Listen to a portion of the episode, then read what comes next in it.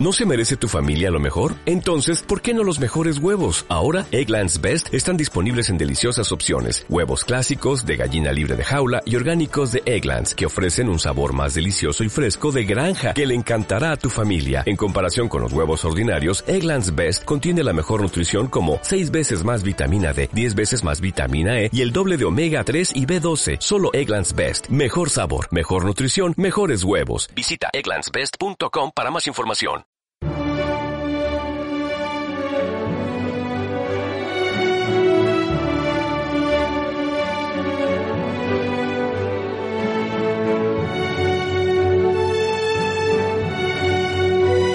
Luxus Mensae. Una forma de acercarse a la realidad más significativa de cualquier época, la alimentación.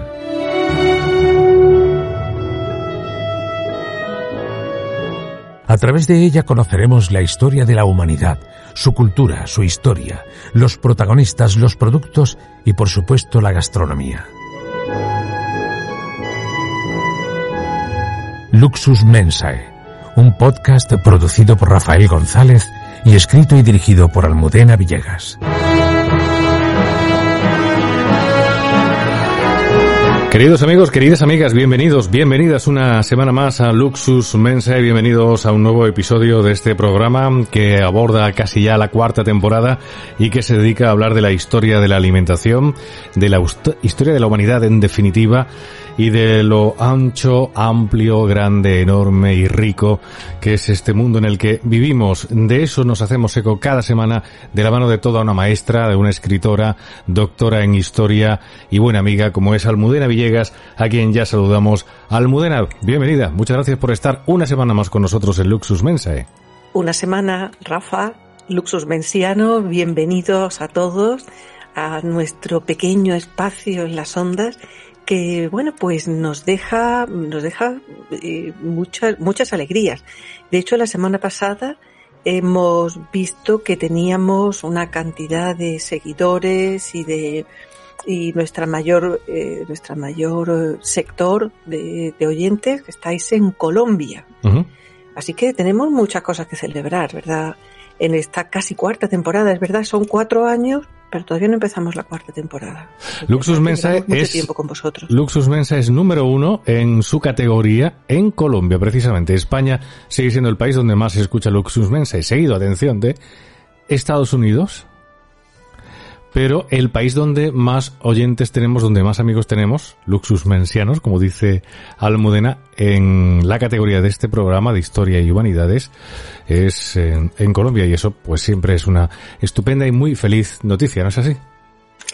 Así es, así es, América, amiga, que nos da tantas alegrías, que ha recogido además tantas tradiciones que todavía las mantiene vivas, porque eso es lo maravilloso del patrimonio, que todavía se mantengan vivas cosas que se pierden en un sitio y que se nos escapan y que todavía se siguen haciendo. Así que eso me maravilla y me, he maravillado siempre de, de, América, de las Américas, todo lo que tiene que ofrecer y toda la esa, esa hermandad en lo profundo, ¿no? que hay entre España y todos los países. Y conservando un español hermosísimo y mucho más rico eh, con el tiempo que el que tenemos ya en la península. Sí, desgraciadamente no sé qué nos está pasando con las palabras, que entre los WhatsApp y los mensajes cortos y, y los anglicismos, pues se nos están comiendo una lengua maravillosa, la lengua de Cervantes. Yo os animo, si tenéis palabras nuevas vinculadas con la cocina, ponerlas. Tenemos un chat y tenemos un Twitter. Por cierto, darnos un like, ese corazoncito que sale en Evox, que tanto nos viene bien y nos gusta y nos gusta oíros. En el muro de Luxus Mensae os esperamos palabras todavía americanas, todavía vivas, vinculadas con la gastronomía, con la alimentación de vuestra tierra. Lo dice, lo dice Almudena que no le gusta que empleemos la palabra chef, por ejemplo. No, nada, tenemos, tenemos una palabra maravillosa que es cocinero. Qué palabra tan bonita.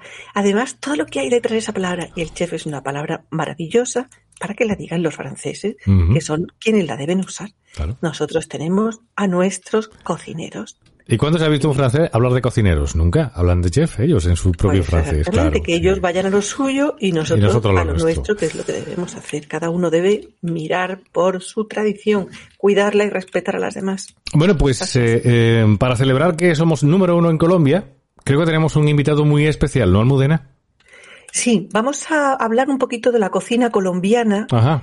Porque para dar un, un- un- claro, los colombianos la conocen fenomenal, pero para dar, vamos a dejar la sorpresa, dame un minuto. Sí.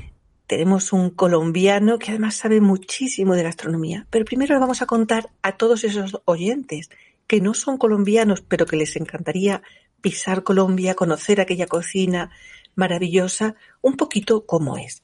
Colombia es un país extenso, variado, riquísimo. Yo he estado varias veces en Colombia. Todas me ha maravillado, me he encontrado eh, pues con gente muy diferente, encantadores, cálidos, mm, he hecho muy buenos amigos, así que me he encontrado con muchas Colombias y todas verdaderamente cálidas, ricas y muy gastronómicas, Rafael. Ujú. Hablamos un poquito de los de las tradiciones de su origen. Fíjate, tenemos la, una tradición local, la autóctona, la precolombina, después la española, que al combinarse las dos hizo nacer una cocina criolla espectacular, porque todavía se mantenían bastantes productos y bastantes tradiciones locales. Sí. Y se tiene enseguida la cocina española como parte de la colombiana. De hecho, hay muchas palabras todavía en Colombia que tiene, usa una lengua riquísima. Y pronto se incorpora la cocina negra. La cocina negra, que es la cocina del oeste del, del país, que a mí me asombró. Yo cuando estuve la desconocía antes de ir y me sorprendió encontrar una colonia con una vitalidad extraordinaria, con una gente con, muy orgullosa de sus orígenes eh, que vinculaban entre lo colombiano, lo africano, muy, muy verdaderamente extraordinaria. En realidad hay una cocina familiar, ahora nos lo dirá nuestro invitado, y hay un gran amor por la familia, por esa buena cocina y por la comida eh, autóctona, local, la pequeña, pero que es tan extraordinariamente grande, ¿no? Pero fíjate, vamos a hacer un poco tres grupos para dar una pincelada a nuestros oyentes. Tenemos la cocina andina, ¿eh? que es una cocina que está basada en el sancocho y en la arepa. La, de la arepa ya nos hablará nuestro invitado, porque claro, hay eh, Colombia y Venezuela se, se disputan su origen, Sí, ¿no? sí, cierto.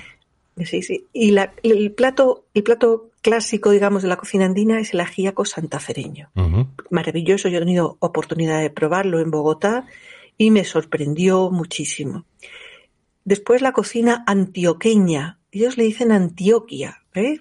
Eh, que está basada en la bandeja paisa, que es de donde viene nuestro invitado, y también el mondongo, el sancocho, que es una cocina con, mucha cocina, con estofado, con guiso y mezclado con un producto de muy buena calidad.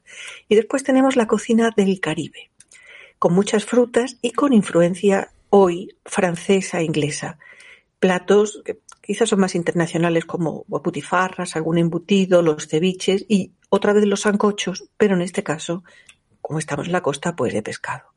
Así que ese pequeño panorama por la cocina, muy resumido, es una pincelada, porque la cocina colombiana es extraordinariamente amplia, rica y yo sé que me he quedado nada más que con eso, con una pincelada. Pero los que no lo han vivido, los que no lo han conocido, espero que esto les, sepa, les sirva de acicate para animarse a, a conocerla y a seguir escuchándonos. Muy bien, pues tenemos, ¿verdad? Ya conectado a nuestro invitado de hoy, que es el periodista gastronómico Lorenzo Villegas, con el que comparto apellido. Lorenzo, ¿te tenemos por ahí? Sí, claro que sí, eh, muy agradecido por estar acá y esta invitación fantástica de la maestra Almudena, que pues lo acaba de decir, somos del mismo apellido, pero no estoy invitado por, ningún parentesco a este programa. Estás porque lo vales. Yo quería darte las gracias porque, bueno, el tiempo vale mucho y estar aquí con nosotros y poder contar contigo, que nos cuentes un poquito de cómo qué pasa ahora en la cocina colombiana, cómo está el hoy, se siguen las tradiciones, hay muchas cosas que te queremos, con- queremos preguntar, Lorenzo. Así que, pero lo primero, gracias. Lorenzo, Ok. Lorenzo que nos habla, hay que decirlo. Rafael, un saludo. Un saludo. Nos habla desde Medellín, en concreto. Sí, Rafael, estoy en la ciudad de Medellín, estoy en una biblioteca, acaban de entrar unos niños acá a estudiar y hay algunos que están muy fascinados con los libros, entonces van a escuchar de pronto en el fondo voces de niños eh, muy muy animados acá en la, biblioteca. Bueno, los niños siempre pues son, son alegría, siempre. Sí. Sí, exacto. Bueno, eh, Colombia hace unos 20 años, más o menos, viene volcada, viene muy interesada en escudriñar sus, sus raíces, en, buscar su, identidad. Ah, antes de eso, pues teníamos una fuerte tendencia hacia el estilo francés, las técnicas francesas, los restaurantes de cocina internacional. Entonces encontramos este filet mignon, encontrábamos la langosta termidor en restaurantes, encontrábamos el, churrasco argentino, también se veía mucho y aún todavía se ve. Entonces, eh, esa tendencia, el, beef stroganoff, era un plato que no podía faltar en, los restaurantes de, Colombia.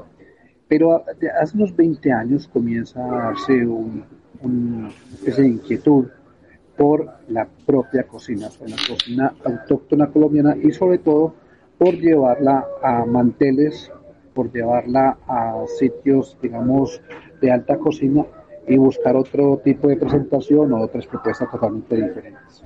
Pues esa, esa búsqueda, obviamente, empieza a aparecer nombres de cocineros, cocineras que eh, empiezan a hacer de esa cocina colombiana, de la cocina colombiana otra, otra idea.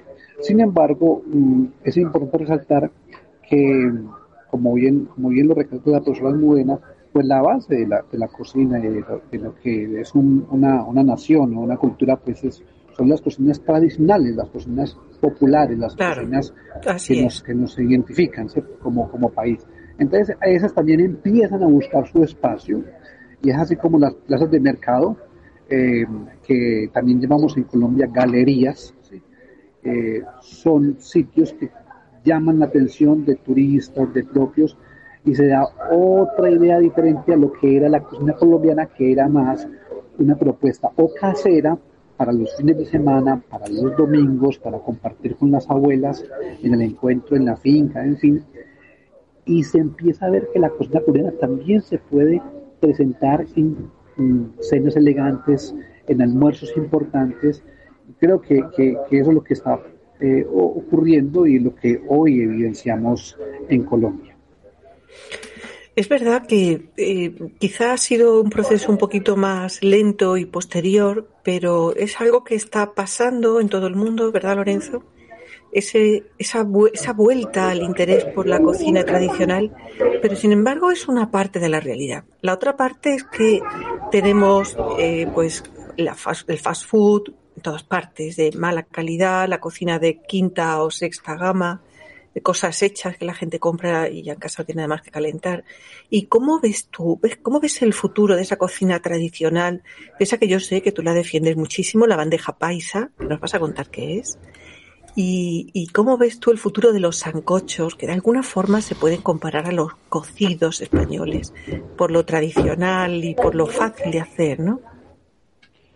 Sí, es que pues justo eso es una de las herencias que tenemos de España, los cocidos, los, estofados, sancochos, también les decimos en Colombia sudados o sudados, ¿cierto? Eh, que son exquisitos. A mí de las cosas que me encantan son esas, los estofados, los sudados. Y, creo que hay un, hay un riesgo a que, que esas cosas tradicionales de pronto mm, no desaparezcan. Yo no creería que desaparezcan, pero sí creo que puede disminuir la oferta de ese tipo de cocinas porque en, mi trabajo cotidiano, que es hablar con el cocinero popular, con el cocinero de la calle, el de la plaza de mercado, le pregunto por la, herencia, quién va a recibir el legado de su restaurante y generalmente no, no tienen, no tienen eh, la persona que un hijo o un ¿No, ¿No hay aprendices? Lo que pasa es que también hay que mirar que el tema de las redes sociales, este tema de, del TikTok, en fin, ha dado un mensaje a los chicos de hay que ser famosos rápido hay que ser ricos inmediatamente y a través de, las redes se puede hacer fácil dinero y, no tienes que molestarte y enredarte mucho la vida. Entonces creo que ese mensaje ha calado también en los que deberían heredar esas cocinas y, de pronto no quieren, no quieren seguir esa labor porque sabemos muy bien que la cocina autóctona bien preparada lleva tiempo, es una cocina que toma una, una, ardua labor. Eh, en el caso, por ejemplo, de, de, hacer un chorizo, sabemos que un buen chorizo no se hace en media hora, sabemos que una buena morcilla no se hace en 15 minutos, sabemos que una buena arepa no se logra en, en, en, un pestañear. Entonces, los chicos ven eso, que esa cocina se demora, toma tiempo, hay que levantarse temprano, hay que moler, hay que empacar, en fin, y eso pues cuestiona, creo yo, las, las mentes juveniles sin meterse en ese asunto, o más bien hacer TikTok, buscar seguidores y un patrocinador que les dé dinero, ¿no? Claro. Oye, y entonces eh, hay una pregunta clave que a mí me interesa mucho y hace pocos días hablaba con Julie, con Julie, eh, esta chica francesa, periodista también, que presenta un programa eh, pues internacional de mucho peso y coincidíamos también con ese, decía que en Francia percibía un cierto interés por la cocina, por la cocina, la juventud, ¿no? Por la cocina tradicional.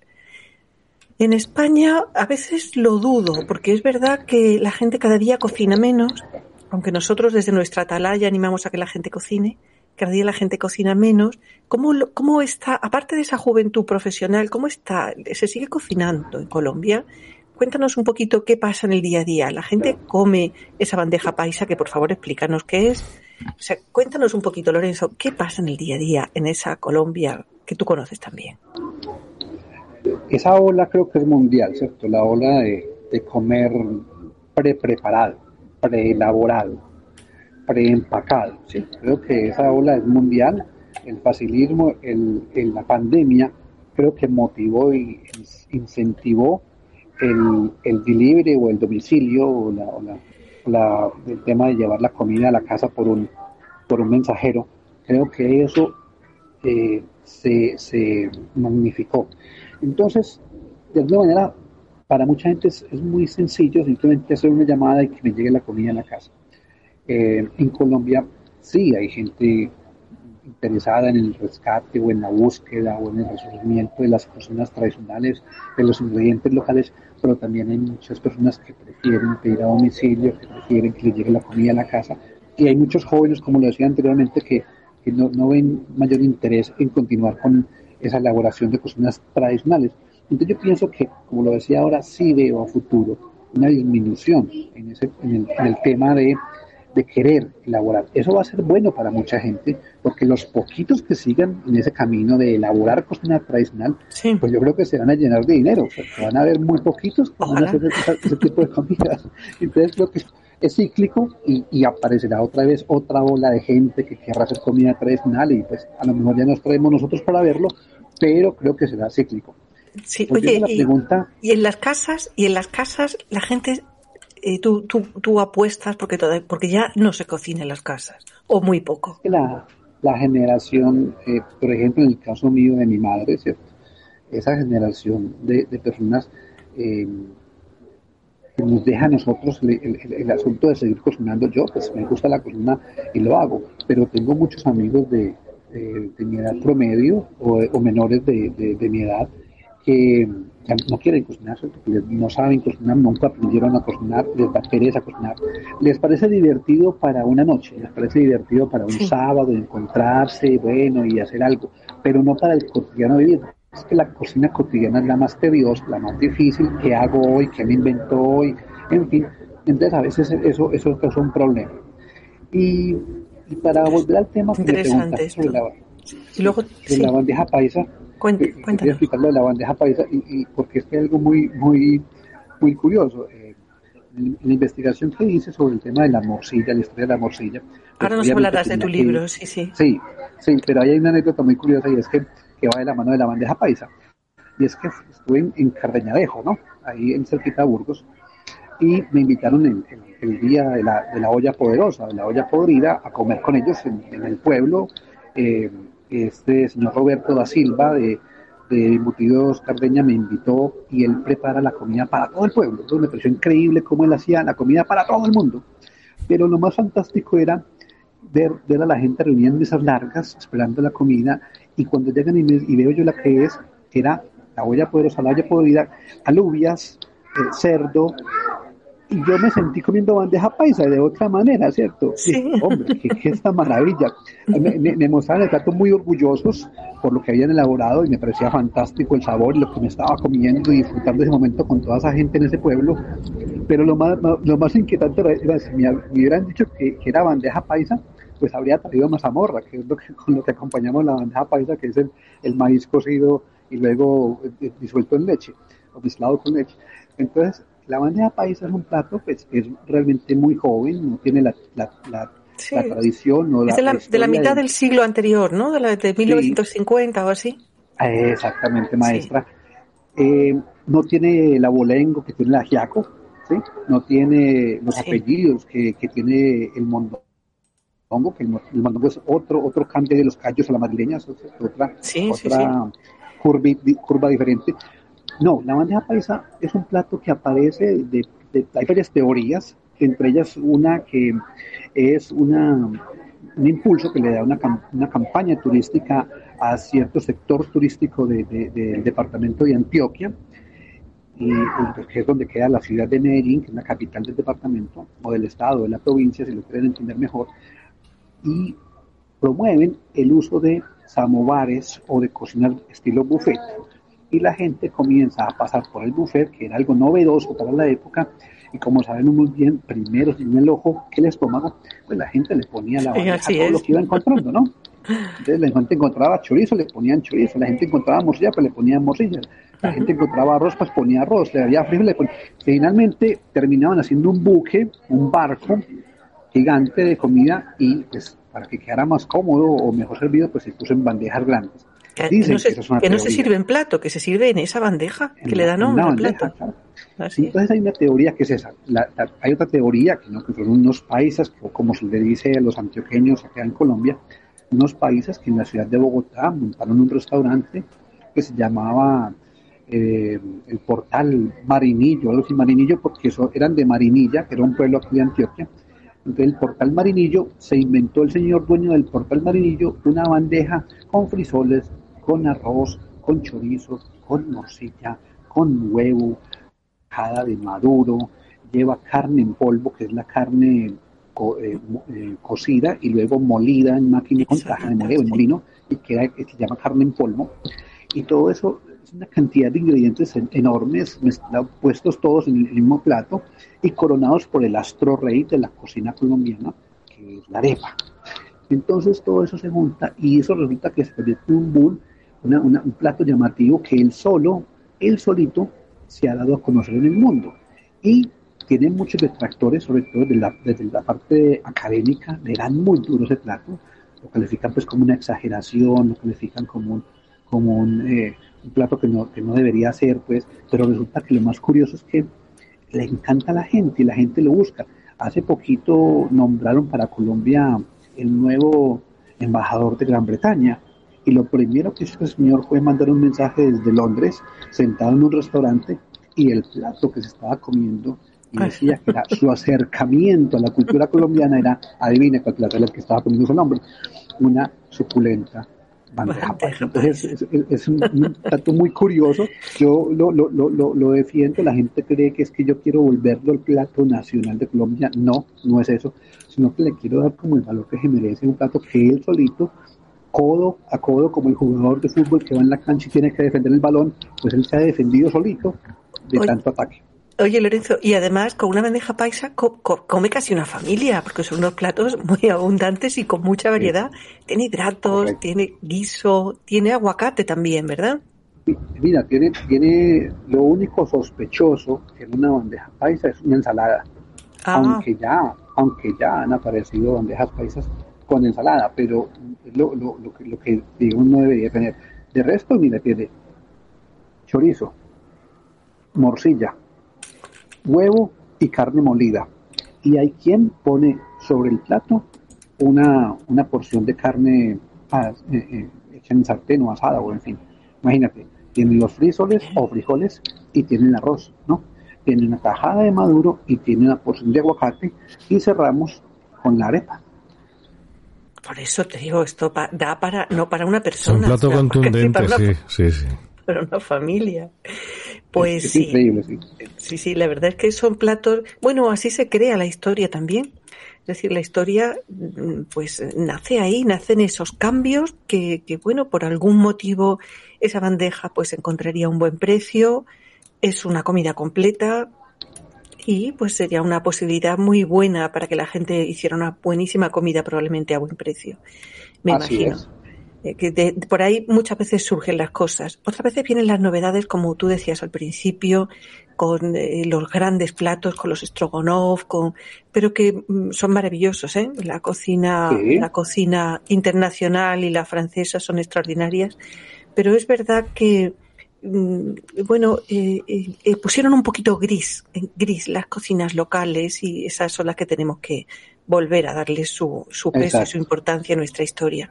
Fíjate que las arepas ya se hacían y, hay unas imágenes preciosas de época precolombina casi en toda América. de distintas formas, ya no quiero entrar en los orígenes, ¿no? ¿no? Pero es verdad que muchos pueblos hacían arepas y las hacían de una forma muy, muy parecida a la actual. Y eso a mí siempre me ha asombrado cuando he estudiado la arqueología de la, arqueología eh, hispanoamericana, mm, cómo la arepa ha, ha, sido una constante modesta, humilde, como quieras, con mil variedades, pero que ha estado ahí siempre, que os ha acompañado y que sigue marcando una forma de comer y una forma de producción, una forma de entender la comida. Eso siempre me ha, gustado mucho. y luego seguiremos hablando de la arepa. Te vamos, a, te vamos a poner en un compromiso. Pero primero queremos que nos hables un poquito de tu libro. Sabemos que has hecho un libro sobre la morcilla, que tengo muchas ganas de leer, por cierto, y que, bueno, la morcilla en España, la morcilla bueno, nos contarás tú un poquito no sé si haces un poco de historia o hablas solo de las morcillas, eh, de las morcillas en Colombia. Cuéntanos, Lorenzo, porque sabemos también que has hecho un tour por España buscando eh, distintos tipos de morcilla. Así es. Eh, bueno, una curiosidad me nació hace unos 7, 8 años, porque me di cuenta de que había un cierto fervor por la morcilla diferente, había algo curioso en el consumidor de morcilla al, consumidor de otros alimentos. El que, el que le gusta la morcilla, que es mucha gente realmente la que le gusta la morcilla, la busca. Si le dicen que hay una buena morcilla en un pueblo, va hasta ese pueblo a comerla. La compara con el de, la, el de otro pueblo. Dice, eh, la morcilla de fulano o de perano, la, la, morcilla de sultanita, es mejor que la de, la, de peranguita todo el tiempo hay una especie como de, de, pasión por eso. Y yo decía, pero ¿por qué hay tanto, tanto fervor? ¿Por qué? Porque la gente... Y es muy diferente al chorizo, porque el chorizo puede ser de autor. Es decir, el chorizo que, que hace Lorenzo Villegas puede ser picado, mezclado carne de cerdo con carne de res, lo puede ahumar, lo puede dejar de un día para otro en cerveza para que coja sabor. En fin, yo le puedo dar mi toque. El de Almudena Villegas pues es totalmente diferente, le gusta que sea la carne molida, le gusta ponerle cebolla, le gusta dejarlo dos días al humo, en fin, entonces puede haber autor, autoría, en, la morcilla no, yo creo que en la morcilla es lo que hay y a lo que vivimos, o sea, la, tripa, bien sea de, cerdo o de res, el arroz o sin arroz, la sangre y la cebolla, pare de contar. Entonces, a ver cómo le queda a usted y a ver cómo me queda a mí. Entonces hay un tema más es de manos, Hay, hay más, es de esa magia que, no se puede tocar ni se puede ver, pero de la que todos hablamos, que se llama sazón. Esa, esa es la característica que parece tan llamativa, como la gente hace su morcilla y cada quien le pone su toque, pero de mano. No, no puede decir que es una morcilla y que la morcilla suya la hizo de, yo qué sé, le, le, puso quinoa. No, no, no, no, eso ya, no, ya no Eso no, con quinoa no. Pero todavía, Lorenzo, en, en Colombia, sí, ¿hacéis la morcilla vosotros? ¿Se hace la morcilla en la casa? Sí, sí, sí, sí, sí. Es un plato, es un plato humilde, ¿cierto? Es un plato de, de, de, de, cocinera, generalmente, no es de cocineros, no, son muy pocos los años que se dedican a hacer morcilla, más que todo de mujeres. Eh, usted, maestra, habló de la zona oeste o occidental de Colombia, que es el Pacífico de Colombia, que es la zona chocoana, que es donde está la gran multitud de, personas afrodescendientes. Y allá en ese sector se consume mucha morcilla y se elaboran muchas morcillas diferentes, unas con unas hierbas, otras con otras hierbas, unas con eh, eh, intestinos de res, otras con intestinos de cerdo, pero se siguen elaborando de manera, digamos, tradicional y desde un punto de vista muy humilde. Ahora bien, hacer morcilla no es fácil, pues nadie, nadie que tenga un apartamento costoso en una buena ubicación de, de, una ciudad, pues quiere tener en la casa una, una, ponchera o un balde lleno de sangre que se le riegue, que eso sea la baldosa costosa, en fin.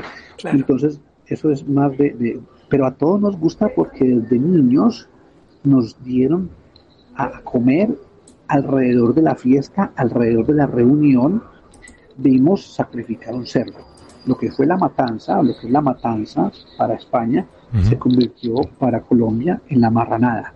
La marranada es la que siempre, el 24 de diciembre, eh, lo se llama en Colombia como la Natividad, ¿cierto? la llegada al niño Jesús, pues se celebra o se celebraba sobre todo en las calles con el sacrificio de un cerdo, el cual a la vista de todo el mundo y de manera obviamente cruel, tal vez en muchos casos grotesca, se moría a la vista de todos en medio de sus sonidos, obviamente eh, horribles, pues asustadores, pero los niños, los niños estaban ahí, los niños estaban viendo eso. Sí, bueno, e, en España, yo no sé si Rafa, pero en realidad la ceremonia de la matanza casi que era una ceremonia, ahora ya está muy eh, organizada por lo administrativo y muy mediatizada, ¿no? un poquito más aburrida, pero es verdad que se, que se celebraba y que además se reunía la gente, era un momento de diversión.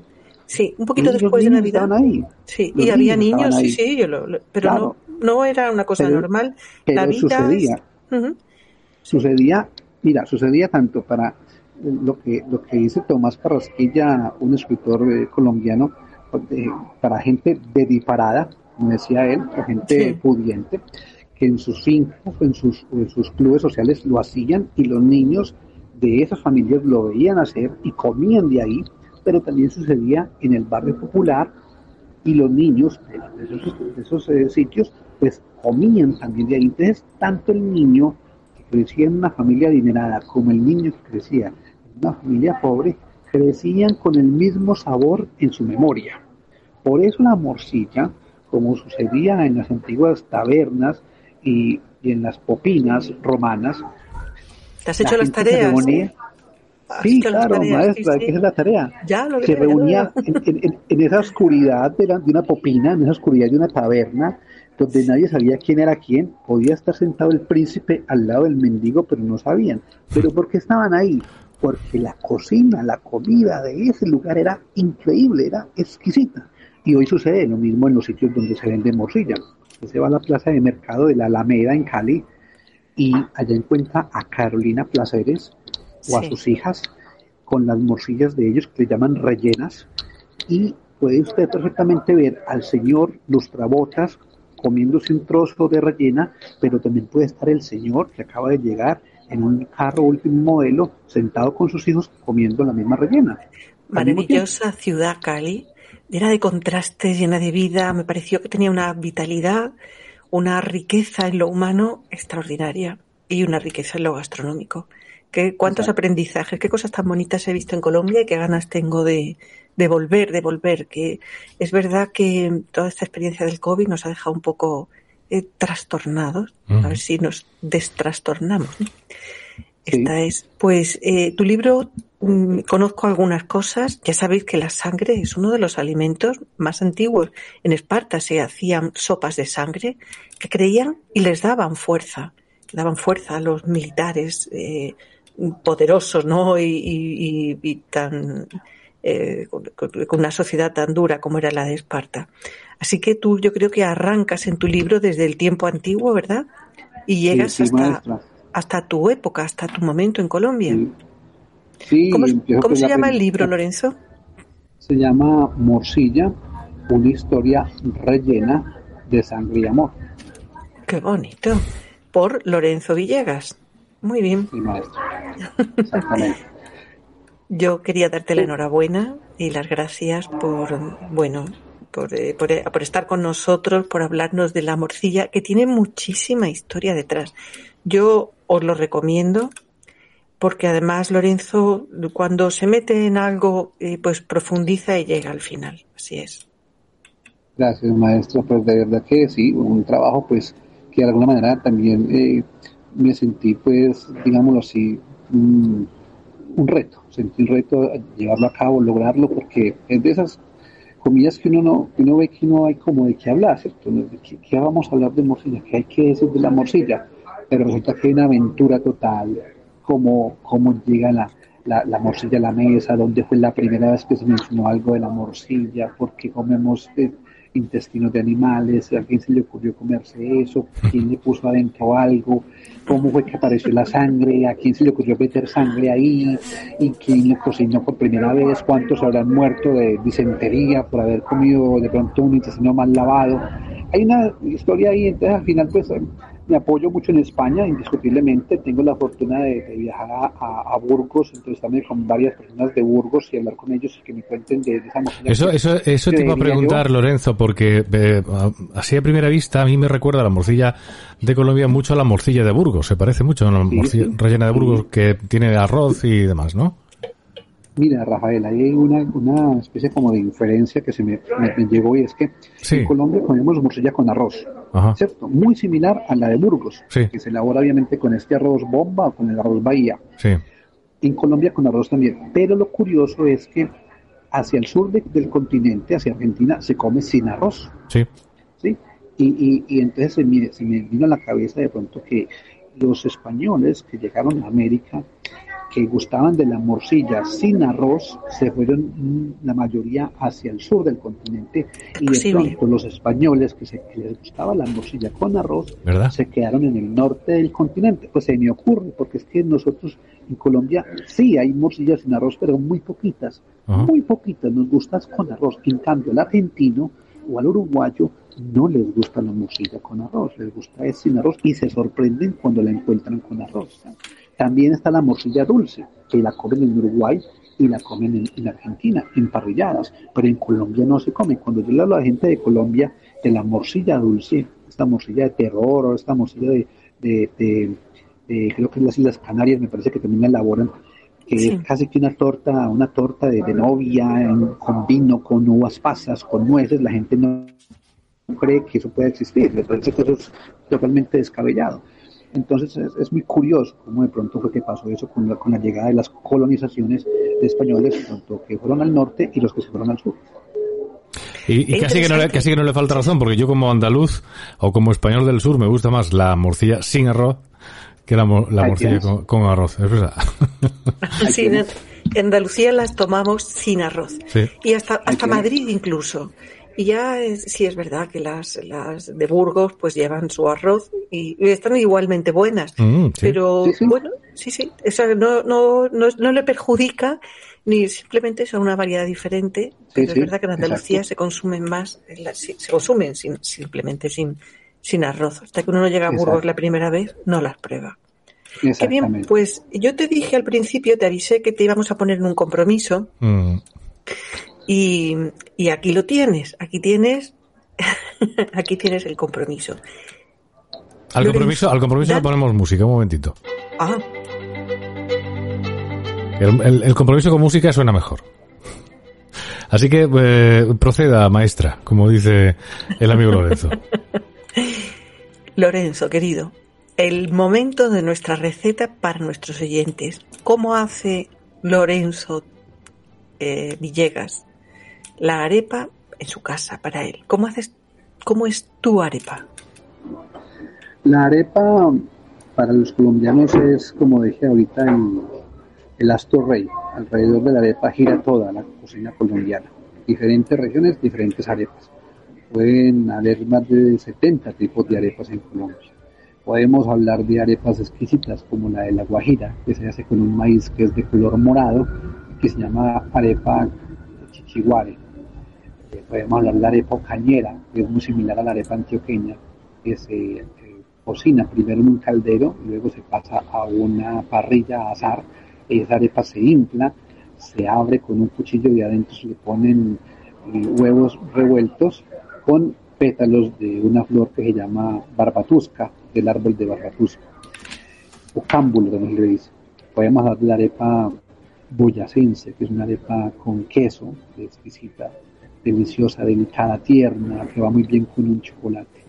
Podemos hablar de la arepa de Popayán, que le dicen arepa tortilla, que es como un volcancito chiquito que tiene arriba un huequito para no ponerle ahí algo de aguacate, algo de una salsa, en fin, y comerla así magnífica. Podemos hablar de la arepa oreja de perro, una arepa que trata de caerse como la oreja de un perro hacia un lado y a veces la hacen de arroz y llaman arepa regada. A veces también podemos hablar de la arepa. ¿Tú las haces en casa, Lorenzo? Yo hago la, que más me gusta a mí, que es la antioqueña. Cuéntanos cómo haces la antioqueña, sí. La paisa es, digamos, pues danos, la, receta. La que, dicen, la que dicen que es la más sencilla y la que no sabía nada. ¿sí? Porque todas tienen chicharrón o queso. Esta no. Esta es una arepa que es de maíz blanco. Es el maíz. Eh, danos, danos las instrucciones fáciles para que todo el mundo pueda hacerla en casa. Sí, ese maíz se cocina. Eh, se puede, sí, se debe cocinar. Ese luego de cocido, ese que ya esté blando, ese maíz pues se pasa a moler, ¿no? Vamos a moler. Se hacía antes una máquina de moler a manual, hoy ya se hace con molinos industriales y se vende pues en paquetes la arepa Podemos comprar harina, podemos comprar esa harina pan, que se llama pan, ¿verdad? Para pues maestra, eso, eso nos da para otro programa completo. el problema es que, claro que se puede, lo que pasa es que justamente esa es la, entre comillas, y, con el mayor ah. respeto por los que la disfrutan, para mí es el degeneramiento de la arepa. Claro, por, la, por la rapidez y por la, por, la necesidad de, de, hacerlo rápido, pues recurrimos a la harina precocida de maíz. Pero, eso, eso lo que pasa es que ya, le, primero que todo, la harina de maíz pues, prácticamente no tiene nutrientes, casi que no tiene. Es que en España, en España, en Europa no tenemos este maíz. Ese es el problema. Sí, yo, no, claro, yo entiendo, pues le digo, yo, yo lo entiendo y lo, lo, lo, acepto y las, las como, pero si se no puede es lo mismo. de maíz puro, si se puede moler si el se puede, si se puede si se pueden, luxusmensianos hagan la arepa a partir de buen maíz colombiano. Sí, sí, sí. y una vez hecha esa masa, que se amasa con agua. Esa masa con agua, cuando usted ya cocinó el maíz y luego lo, lo, lo, lo pasó por la máquina de moler, ya tiene una masa que usted debe amasar un ratito, que le debe dar el calor de la mano, que la, debe poner una mesa y, irla moviendo, y ya luego empieza a sacar unas bolitas, y esas bolitas les empieza a dar una forma redonda y plana, ¿sí? Como, digamos, de, la forma de una pizza, ¿no? Forma de es la, la, forma universal del pan, ¿no? Pan árabe, casabe, entonces usted forma un pancito redondo, ¿sí? Que es el que dice Julián Estrada Ochoa, antropólogo ya desaparecido, que debe quedar con huella digital. La arepa de huella digital queda con las huellas digitales grabadas en la masa. Y esa arepita, usted la va a poner en una parrilla eh, a fuego medio, no muy alto para que no se le queme por fuera, y deja que se hace unos 5 minutos por cada lado. Ya si usted quiere más quemadita, que le quede con tisnes o con quemoncitos como un perro dálmata, pues lo hace. Ella le va a quedar más quemadita por un lado, menos quemadita por el otro y esa, esa arepa va acompañada primero de mantequilla de vaca, mantequilla de vaca, ojalá no, ojalá no, por amor a Dios, ojalá que no usen margarinas. No, no, no usen margarina. Nuestros oyentes no usan margarina. No, no. Mantequilla pura de vaca, sí. Si a uno le va a dar un infarto, que le dé un infarto con dignidad. No, oye, la, la mantequilla es un producto sanísimo, ¿eh? O sea, todo, todo, con moderación, pero no, no, no. No, es mala. Con, más le vas a dar el infarto con la margarina. Sí, sí, yo, yo es que por, por, molestar a veces digo eso, si quiero un infarto, pues que un infarto, un infarto con dignidad. Me morí, pero comiendo mantequilla, ¿no? Y luego le vas a poner una tajada de un, de un queso colombiano fresco al que le decimos quesito. Quesito mm. es una palabra como diminutiva de queso. El paisa es muy cercano a eso. Le encanta. El paisa no tiene casa. El paisa tiene casita. El paisa no tiene carro. El, el paisa tiene carrito. El paisa no hace un programa de radio. El paisa hace un programita de radio.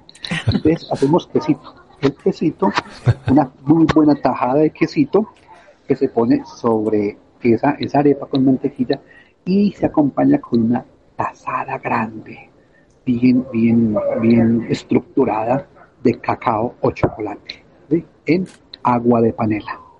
Ese es el desayuno, ese es el desayuno básico, sencillo, campesino, y ya usted le puede agregar a eso, pues obviamente, huevos eh, revueltos, le puede agregar a eso, yo qué sé, lo que usted quiera, pero básicamente ese es.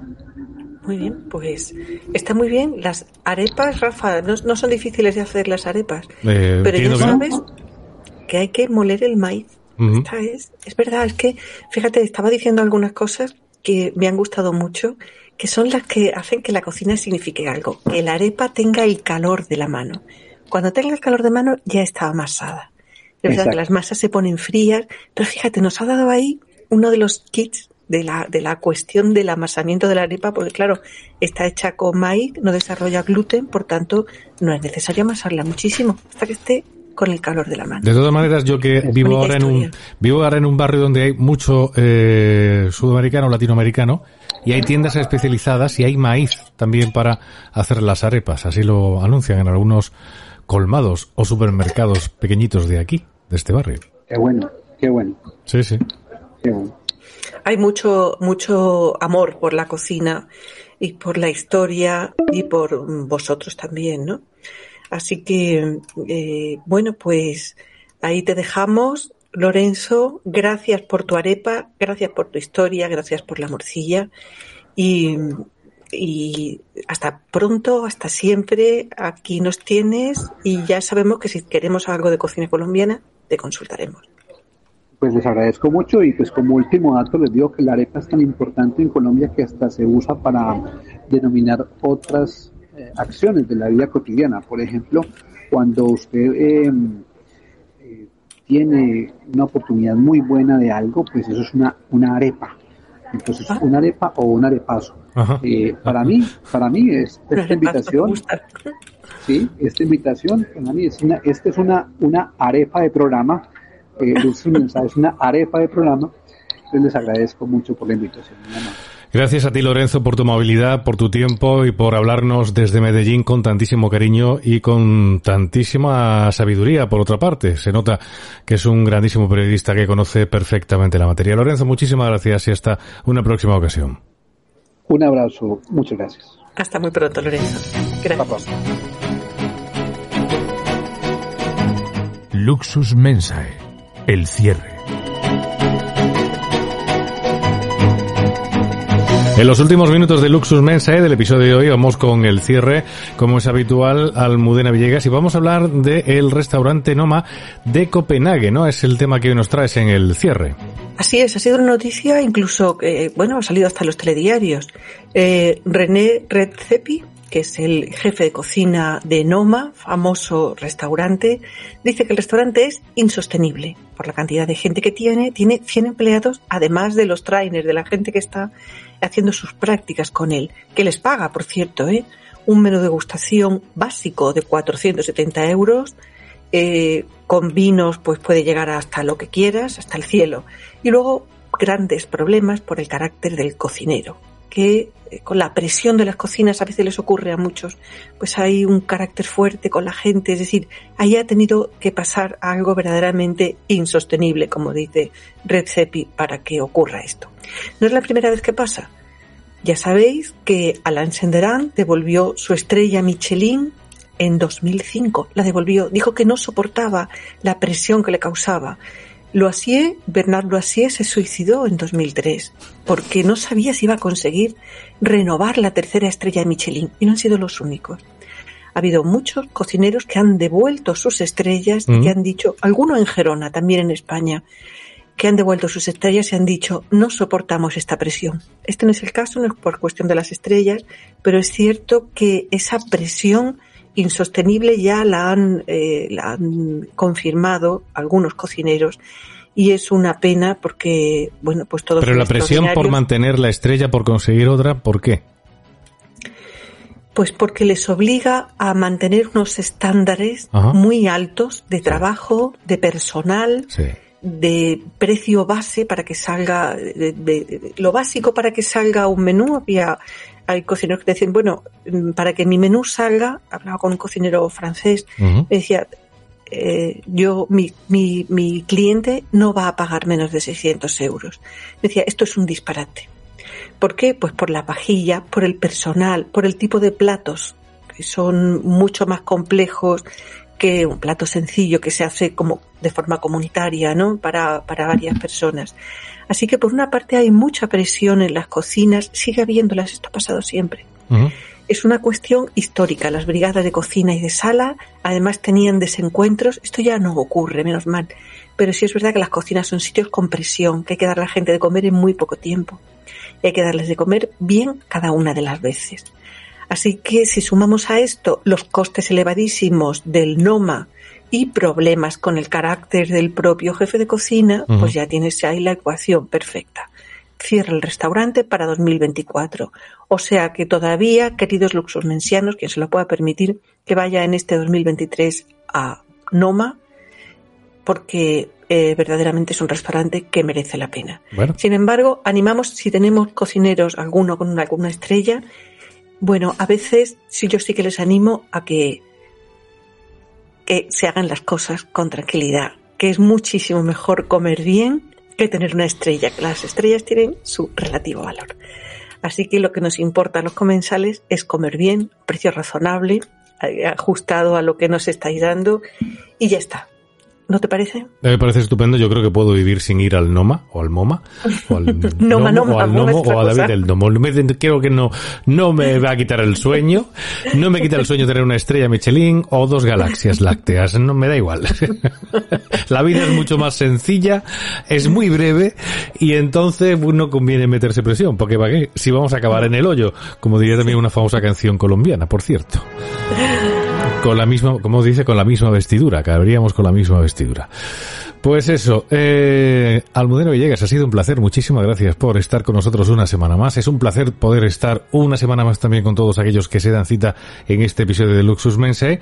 Y mm, volveremos, mm, Dios mediante, la próxima semana con un programa, un episodio similar. Pero antes, Almudena nos recuerda que debemos de darle a qué al dedito, al like, al corazón, depende del programa que tengáis, darnos ese like que nos gusta, que nos posiciona y que nos ayuda a estar como en Colombia, los primeros. Esto es un chute, pues para nosotros, de alegría y de ganas y para buscar mucha información para vosotros. Así que todos salimos ganando. Al corazón, al like y queridos los comensianos, poniendo vuestras palabras en el muro y os esperamos también en redes sociales. Estamos en Twitter. Un beso y hasta la semana que viene.